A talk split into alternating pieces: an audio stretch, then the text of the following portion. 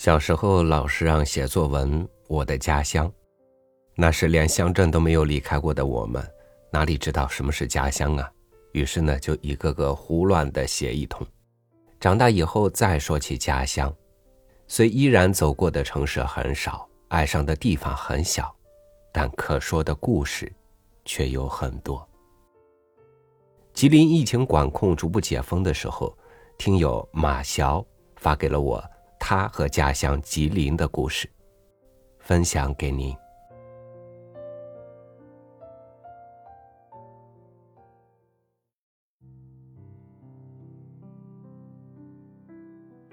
吉林市是我的家乡。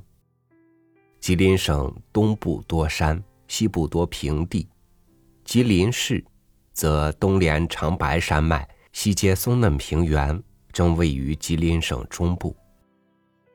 很多城市苦于缺水少山，吉林市则依山傍水，四季分明。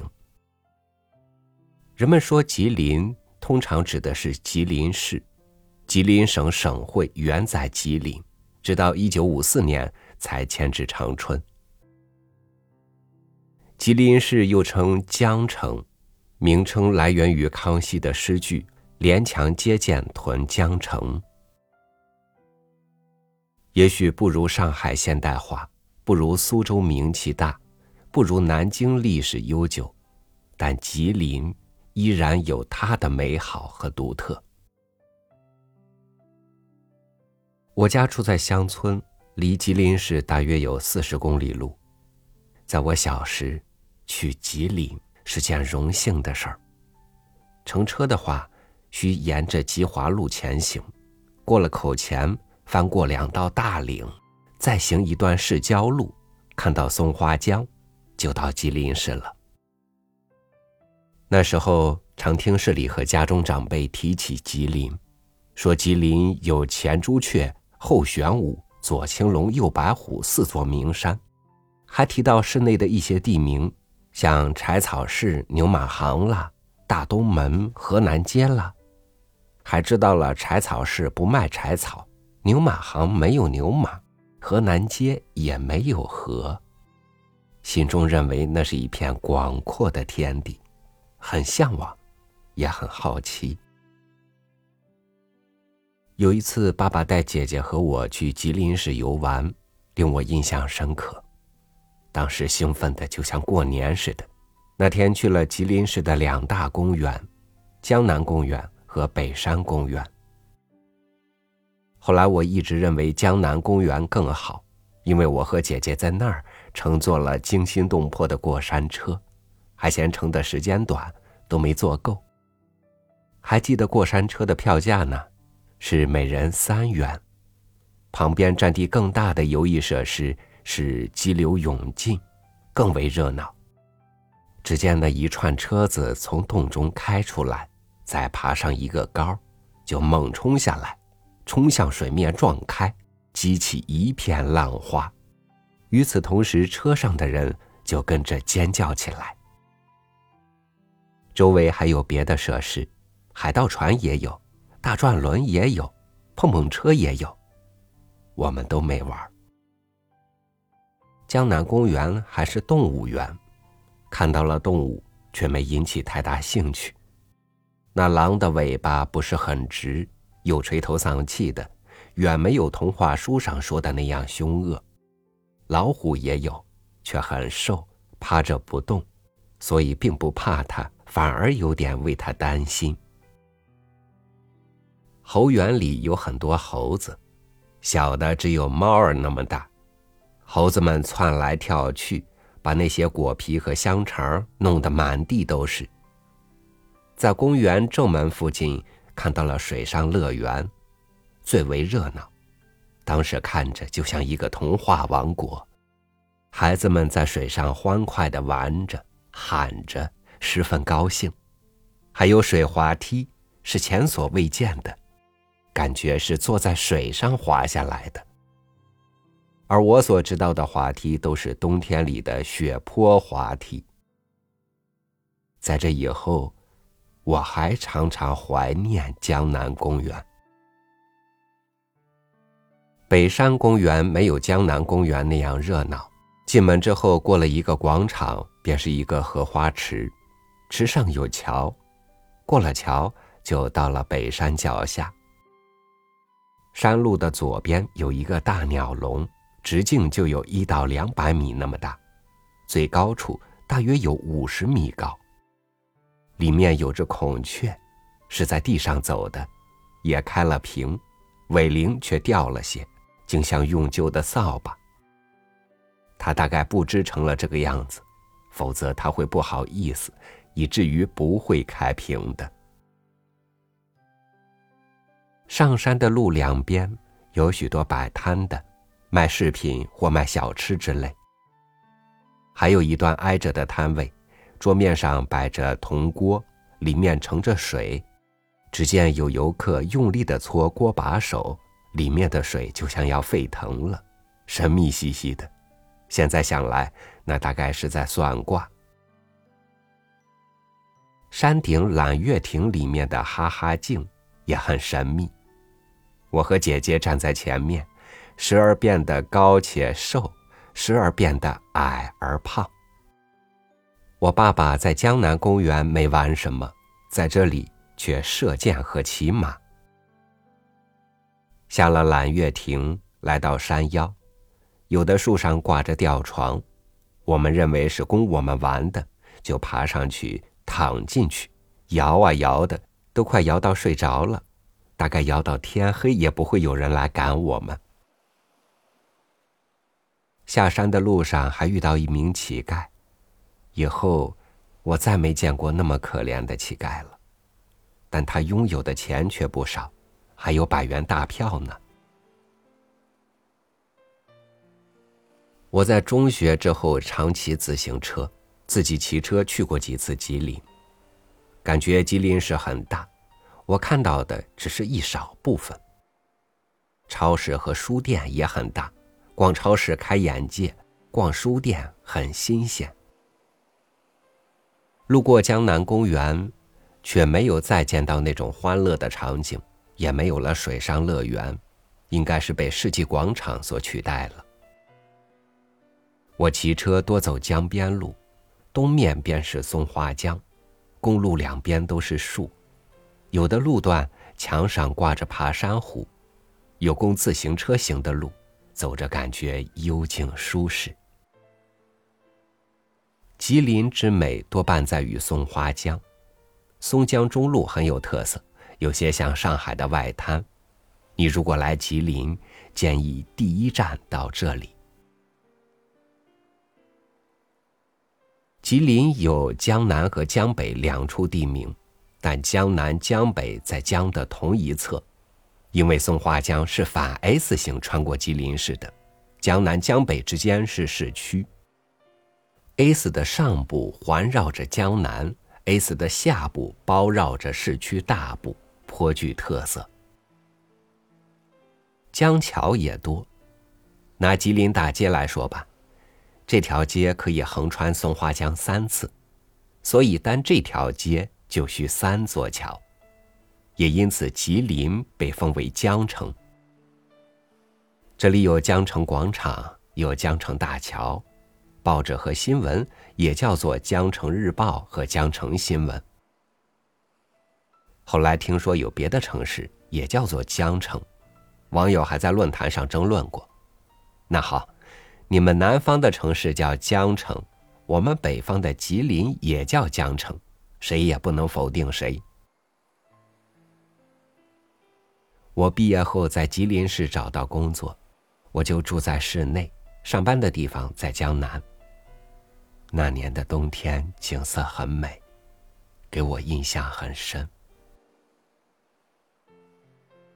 冬天是雾凇出没的季节，我不单想欣赏美景，还有锻炼身体的考虑，就走着上班。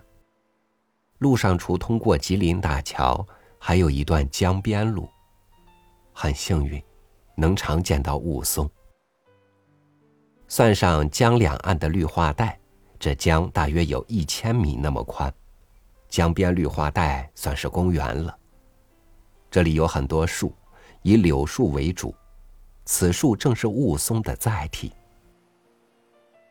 雾凇以江边最美，吉林的冬天多是晴天，天气却很冰冷，连空气都冷得不愿意动。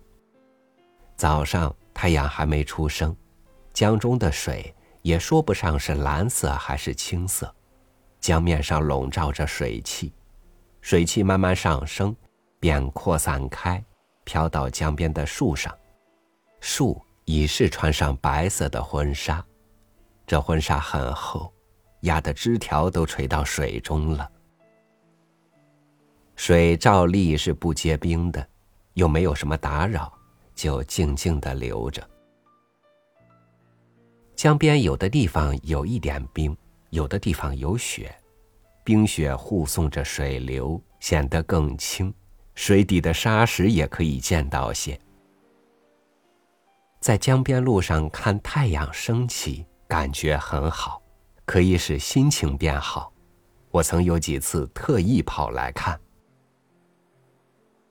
这时候，朝霞正散去着，只见鲜嫩的太阳升起了，越来越亮。江边的栏杆、甬道和楼宇便一起享受着金光。江面上的水汽渐渐隐去，水面也更明亮。最亮的则是雾凇，树的枝条被细细的冰和一片片雪花包裹着，晶莹纯洁却不晃眼。因为景色好，我会沿着江边多走一段路，空气又冷又新，帽子边上也会接上霜，晨练的感觉应该很爽快。现在想起来还觉得没看够，再要看。得等到下一个冬天了。我曾在长春工作，长春也很美，可我没有在长春看见过山。水倒是有一条，却是远远不能与松花江相比的。有几次我忍不住问别人，觉得吉林更美还是长春更美？如果回答吉林更美，就和我想到一起了。除了山水环境，吉林的消费水平相对低，生活节奏更为舒缓平静。离开越久，就越像吉林。有一次回家路过吉林，竟有一座新江桥映入眼帘，就很想看一看，吉林市都哪里变样了。今年我如愿以偿，又回到吉林市生活。还是住在市内，并在江南上班。今年赶上吉林大桥重建，前期工程允许市民在旧桥上行走，机动车则都得绕行。吉林大桥两端各有广场，分别是市内的江城广场和江南的世纪广场。江城广场有摇橹人雕塑，世纪广场有世纪之舟方塔。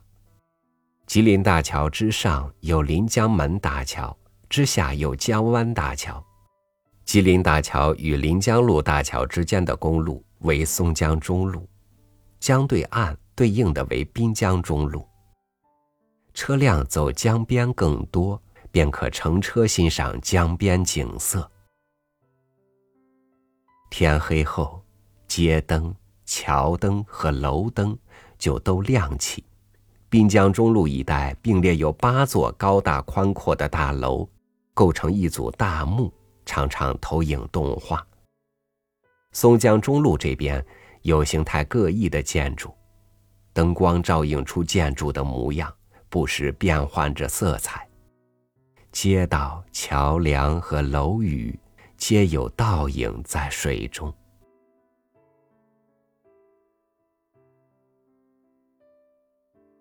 正月十五的焰火是我期待的。那天晚上，我从天津街朝临江门方向走。江湾大桥是三跨连拱桥，连拱上的彩灯同样变换着颜色，状如三道彩虹。路边每隔几步远就有卖糖葫芦或卖烤串儿或手机屏保之类的，人很多。又向前走了几百米，望见临江门大桥。临江门大桥是单塔斜拉桥，桥索上的彩灯闪烁流动，悬吊的桥面平行于水面。然而没看到烟火，今年不放。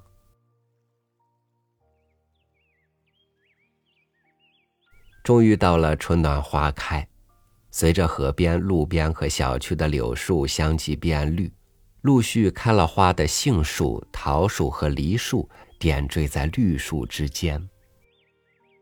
我改为骑自行车。五一那天天气很好，我来到临江门浴场，那里已经有十几个穿着泳装的人了，憋了一冬的身体。像鱼儿得水一样，可刚一下水，全身皮肤就缩紧，水还太凉。后来一直阴雨不断，直到六月才又可以下水，这时的水温已经高于十度了。松花江在冬天不结冰，但在夏天却是国内最冷的。游泳后多已临近傍晚，就骑车沿江边回来。路两边的柳树像两排护卫，树冠向南面茂盛，枝条大块大块垂下，笼罩在头顶。距地面约两米处被统一修剪，骑车正触及头发。江中靠近岸边搭设的一排荷花灯。同城市照明一同亮起。到了政府前方广场，人很多，有许多孩子溜冰、追逐玩闹，还常有演出在此举行。江中常可见灯光绚丽的游船，有时还可望见对岸靠近岸边的一排音乐喷泉。继续往前，就到天主教堂了。教堂正面呈现三座尖塔，两侧尖塔对称，中间尖塔高大，建筑做工细腻，雕工耐看，窗户为彩绘的玻璃，庄严而且美丽。再往前走，就到了吉林大桥施工现场，工程即将结束。新建的北山广场比世纪广场还要大，火车站原来只有西出口，现在增设了东出口。东出口前方也有一个新建的广场。去了几次河南街和珲春街夜市，夜市人很多，很热闹，小吃也很不错。除河南街、时代百货大楼等商圈外，新建了几座商城。买衣服、逛街的选择就更多了。江边还新建了塑胶步道和木栈道，将便于市民健身和休闲。过了一年，好像又熟悉了吉林市。现在我搬来通江街住，这里离江北和龙潭山较近。过了龙潭桥，走不远就到了龙潭山，爬上山顶。可以俯瞰少半个吉林市。我特意参观了龙潭山山城遗址，为很长又高大的土岗，很壮观。龙潭桥之上也新建了一座桥，为双塔悬索桥。龙潭桥之下还有三座桥，都不是高架桥。步道和栈道延伸到这里，可在桥下通行。吉林省和吉林市的发展，恐怕不及南方和沿海的一些城市。有些人对北方城市，特别是东北城市抱有偏见；一些当地人对家乡呢，也不够重视和喜爱。于是，有人成了南飞雁。我也一度更关注山海关以内的历史，喜欢和向往江南的一些城市，所以。也缺少对吉林市等东北城市的兴趣。但是，中国不可能只有中原和江南，北上广深和苏杭也不能够代表中国。东北文化和西北、西南等地区文化一样，都是中国文明的重要组成部分，不可或缺。所以，每个城市都应该是独特的，百花齐放，才会使中华文化丰富多彩。作为中国城市，各城市文化不应该有高下之分，就像各地区人不应该有优劣之分一样。每个人都是地区的组成部分，每个地区都是国家的组成成分，每个国家呢，又都是世界的组成成分。更美好的世界需要各个国家也更加美好，更美好的国家需要各个地区更美好，更美好的地区需要每个人更美好。